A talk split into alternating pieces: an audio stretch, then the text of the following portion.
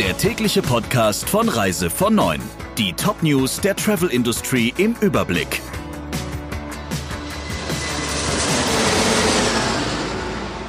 Mit Friederike Breyer, schönen guten Morgen.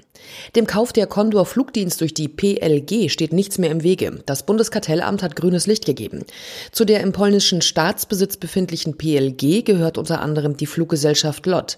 Kartellamtspräsident Mund erklärte, zwischen Condor und LOT gebe es durch den Zusammenschluss keine relevanten Überschneidungen.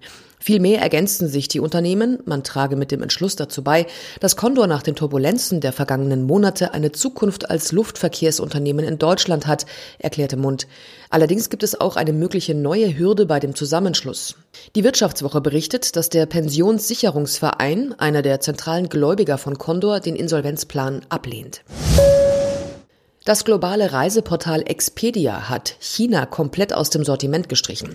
Wer auf der Website des Anbieters nach Peking sucht, dem wird etwa das Peking Hotel in Moskau vorgeschlagen. Kein Flug, kein Hotel und keine Tour im Reich der Mitte ist mehr buchbar. Grund ist die Coronavirus-Krise. Ein Expedia-Vorstandsmitglied sagte der China Travel News, dass das Unternehmen die Reisen von und nach China schrittweise wieder anbieten wird, wenn das Coronavirus wieder unter Kontrolle ist. Der chinesische Konzern HNA soll verstaatlicht werden. Grund ist die hohe Verschuldung. Die NH-Hotels, die zu HNA gehört haben, sind bereits verkauft. Wie die Finanzagentur Bloomberg berichtet, sieht der Plan der Behörden auch vor, die Flugzeugsparte Hainan Airlines zu verkaufen.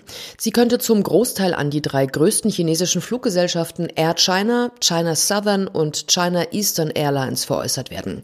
In Deutschland gehört der Flughafen Hahn zum Konzern.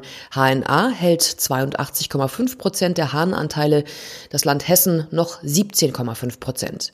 Der Ausbruch des Coronavirus erschwert es laut Bloomberg dem verschuldeten Konzern, seine finanziellen Verpflichtungen zu erfüllen. Und wir bleiben noch mal bei dem Thema. Wegen des Coronavirus hat auch Hongkong zu kämpfen, gerade im Reisegeschäft.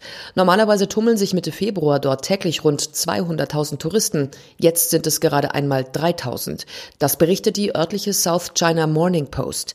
Auch der Luftverkehr ist dramatisch eingebrochen. Jeder vierte Flug wurde annulliert und 38 Kreuzfahrtanläufe sind ausgefallen. Allerdings hatte Hongkong schon vor dem Ausbruch des Coronavirus Probleme. Die anhaltenden Proteste gegen die China-treue Regierung Regierung haben schon vorher viele Besucher abgeschreckt. Nach der Absage der Asien-Turns der Aida Bella und der Aida Vita hat die Reederei Alternativrouten vorgestellt. Aida lässt die Schiffe von Mallorca und Dubai ausstarten. Die Aida Bella wird vom 10. März bis 30. April ab Palma de Mallorca zu vier- und fünftägigen Kurzreisen in das westliche Mittelmeer aufbrechen, unter anderem mit Stops in der französischen Camargue, Sardinien und Korsika. Die Aida Vita wird vorübergehend in Dubai stationiert und nimmt dort zweimal Kurs auf Katar und Bahrain.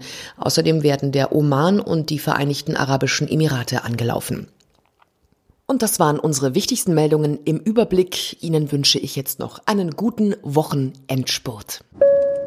Der Reise von Neuen Podcast in Kooperation mit Radio Tourism.